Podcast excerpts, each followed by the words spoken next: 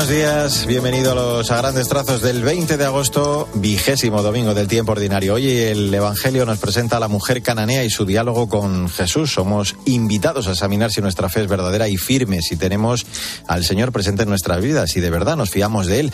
Vamos ya, como siempre, en este comienzo a completar este primer vistazo a la palabra del Señor con el apunte de Jesús. Luis Cristán, buenos días. Buenos días. Cristo quiere pasar desapercibido en Tiro y Sidón, pero una mujer le reconoce y le pide ayuda. Gracias, Jesús. Cuando la fe se expresa en forma de oración, tiene fuerza suficiente como para hacer cambiar el curso de los acontecimientos. Así comenzamos en este tercer domingo de agosto en Cope a grandes trazos.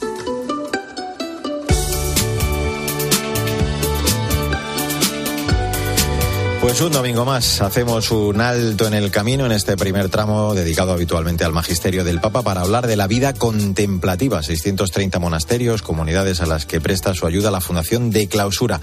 Esta segunda semana nos vamos a marchar hasta el convento que tienen las Clarisas en Villarrubia de los Ojos, en Ciudad Real.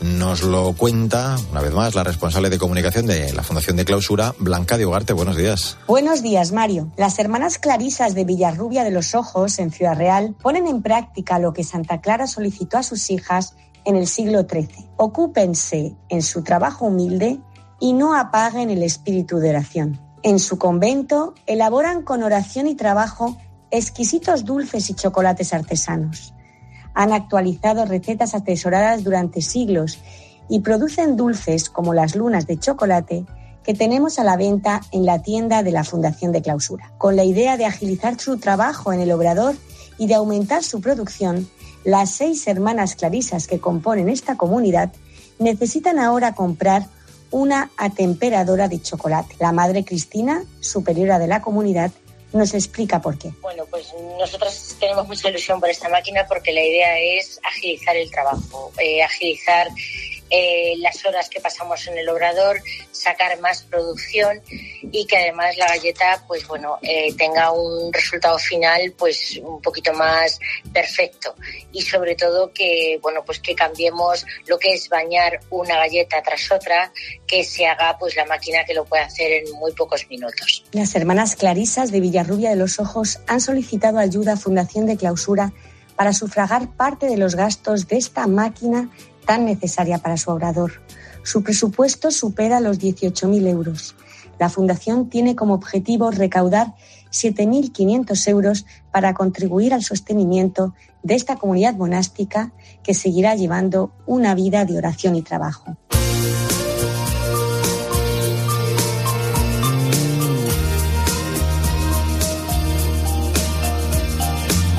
Es momento para el testimonio de fe de la gente buena que nos inspira. Esta semana conocemos el testimonio de un matrimonio muy querido por nosotros, por Laura e Ignacio, padres adoptivos de tres pequeños procedentes de China. Laura ha relatado muy bellamente esta particular vocación, además a la maternidad, en el libro Mis hilos rojos. Cristina Rodríguez Duque, buenos días. Buenos días a todos. ¿Qué tal, Mario? Laura y su marido Ignacio son padres de tres hijos adoptados en China y tienen abierto el proceso para un cuarto hijo. Paciencia, perseverancia y mucho amor son lo que hay en los cimientos de esta familia. Con solo 22 años, Laura Cañete Escudero sintió que estaba llamada a ser madre de adopción, sin descartar por ello la maternidad natural. Para nosotros el tema de la infertilidad pues supuso un problema, porque sí, porque nos casamos con la idea de tener una familia, no, no sé si grande o pequeña, pero sí que habíamos hablado de varios hijos y aceptar esto fue difícil para los dos. Una vez que iniciamos el proceso de adopción, bueno, ya, ya vino toda la felicidad del mundo, ¿no? Para este matrimonio la adopción no era el plan B, sino que tenían muy claro que estaban llamados a ser padres. Es doloroso, porque eso sitúa a nuestros hijos en, en, hijos de segunda, ¿no? O menos deseados. Y para nada es así. En mi caso, desde luego, no lo es. Y me atrevo a decir que en el 100% de los casos de los padres adoptantes tampoco lo es. Laura ha ido tejiendo sus hilos rojos. Plasma en un libro con ese título, Mis hilos rojos, publicado en editorial Ciudadela, su experiencia como madre de hijos adoptados, desde la concepción de la idea de adoptar hasta la aventura, los trámites, gestionar las emociones y el momento de encontrarse cara a cara con un nuevo hijo. Que ay, yo soy creyente y no, no sé cómo es la vida eterna, ¿no? Pero ni cómo es el cielo, pero pienso que en ese momento es de alguna manera tocamos el cielo, porque no hay felicidad más grande que ese momento de, de, ver a nuestros hijos por primera vez. En su proyecto de familia confluyen vocación y providencia, porque todo forma parte, dice ella, del plan de Dios para nosotros. Buen domingo y hasta la semana que viene. Mario Alcudia. grandes trazos. Cope, estar informado.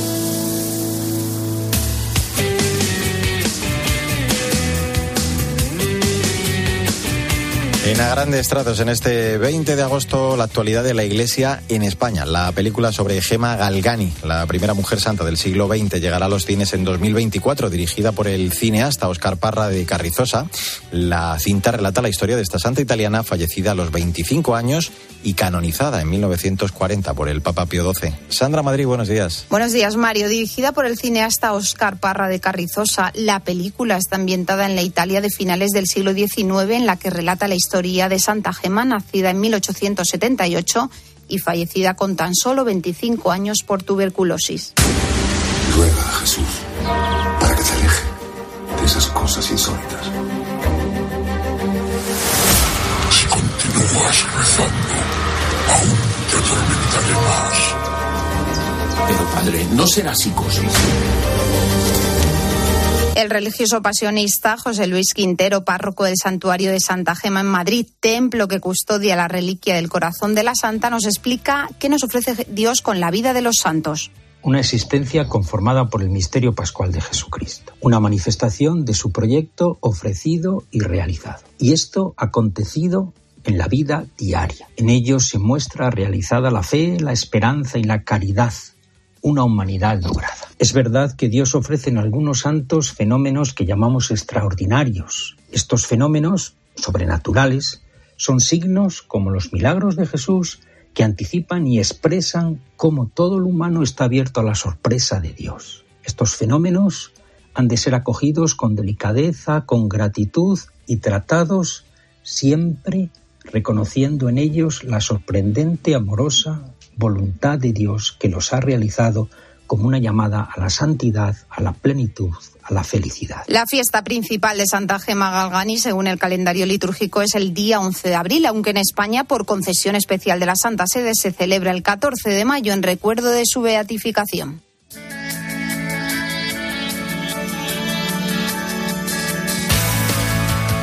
Pues vamos a echar un vistazo a las redes sociales. Como este mes de agosto estamos haciendo esa mirada especial a la vida contemplativa, también hoy vamos a fijarnos en dos ejemplos que además tienen presencia en el continente digital. En concreto, las dominicas de Lerma y las hermanas pobres de Santa Clara en Murcia. De ellas es también hoy la recomendación musical, su particular interpretación del popular tema de Hakuna Group Music, Madre de Hakuna. Paloma Corbí, buenos días. Buenos días, Mario. Compartimos la cuenta de Instagram de las dominicas de Lerma. Vive de Cristo Dominicas Lerma. Estas hermanas comparten diariamente el reto del amor con el objetivo de ver a Cristo en tu día a día y miles de personas se unen a esta iniciativa que nos hace ser más conscientes de la necesidad que tenemos de Él cada día y de la importancia que tiene la oración. El reto del amor también lo puedes seguir a través de sus grupos de WhatsApp, Telegram, Facebook y su aplicación Vive de Cristo. También compartimos el perfil de Instagram de la Congregación de las Hermanas Pobres de Santa Clara en Murcia. Su misión, estar con Él y desde ahí lo que venga. En este canal acercan su día a día entregado a Dios a sus seguidores, compartiendo distintos momentos como el trabajo diario en el taller, la acogida de nuevas hermanas a la congregación o el fallecimiento de las más mayores. Además, comparten versiones de canciones católicas como esta conocida canción de Hakuna Group Music, Madre de Hakuna. Feliz domingo y hasta la semana que viene.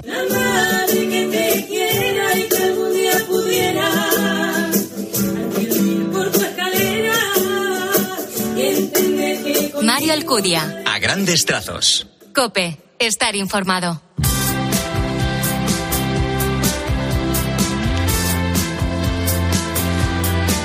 A grandes trazos, la literatura, como siempre, con la selección de la directora de proyectos de Literocio, Maika Rivera, que este tercer domingo de agosto nos recomienda Pipi en los mares del sur de Astrid Lindgren, la escritora sueca más leída. Pipi calzas largas, esa niña desgarabada, impulsiva, divertida, pelirroja y pecosa, con facilidad para resolver todos los problemas gracias a su fuerza, ingenio y desparpajo. Buenos días, Maika. Buenos días, Mario. ¿Qué tenemos hoy por aquí?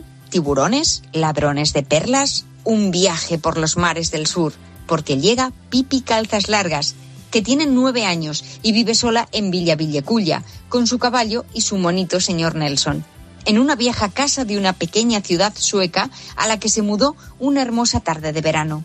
Su madre murió cuando ella era una niñita. Vive en el cielo y mira hacia abajo por un agujero para verla. Pipi le dice, no te preocupes por mí, yo sé cuidarme solita. Y vaya si sabe, es la digna hija de un capitán de barco desaparecido en una tempestad que recorrió todos los mares.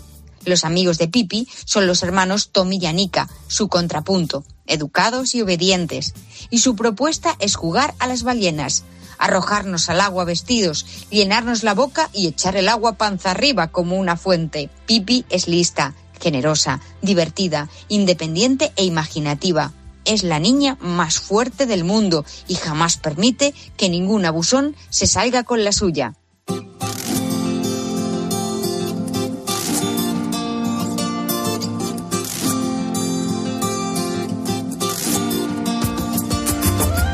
20 de agosto, tiempo para la actualidad de la Iglesia en el mundo. Nos preparamos para la visita del Papa a Mongolia, que va a tener lugar del 31 de este mes al 4 de septiembre. Nos vamos a fijar en el que va a ser uno de los momentos más emotivos de su visita. Esteban Pítaro, buenos días. Muy buenos días, Mario. Nos vamos preparando para lo que va a ser en unos 10 días más la visita del Santo Padre a Mongolia, por supuesto. Una caricia a un pequeño grupo de fieles, a quizá no más de 2.000, pero que se hace gesto que nos enseña a todos. Cada hijo de Dios merece nuestro amor. Durante el viaje el Papa va a visitar e inaugurar formalmente la Casa de la Misericordia, una obra que es refugio temporal para mujeres y niños vulnerables en Bayangol, puesto para los sin techo que necesitan sanar sus heridas, cual posta del buen samaritano, casa para el migrante.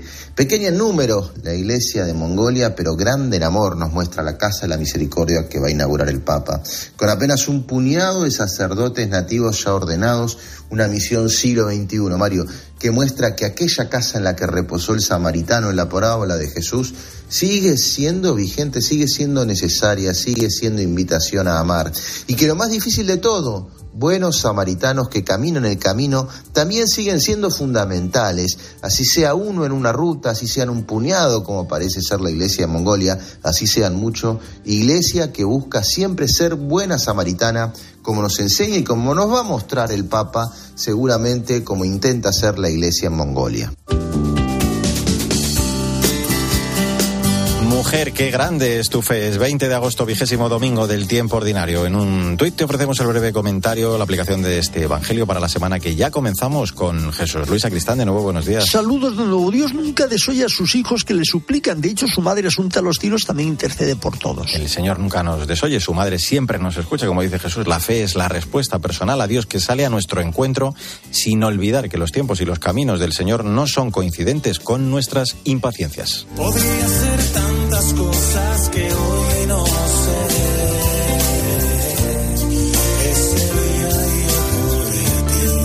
Vida es el tema que estamos escuchando y que también da título al álbum que el cantautor malagueño Oscar Santos lanzó en 2017. Dice que con esta canción nos propone vivir la espiritualidad dentro de la vida cotidiana. Hola, Victoria Montaner. Hola, Mario. Como él reconoce, eso es lo más sencillo y difícil de hacer. Oscar, de quien ya hemos hablado en este programa, es cantautor y un compositor cada vez más reconocido y le encanta acompañar a otros artistas a la guitarra o con el bajo. Estudió guitarra clásica en el conservatorio y educación musical en la universidad y es profesor en el Colegio San Estanislao de Costa de Málaga.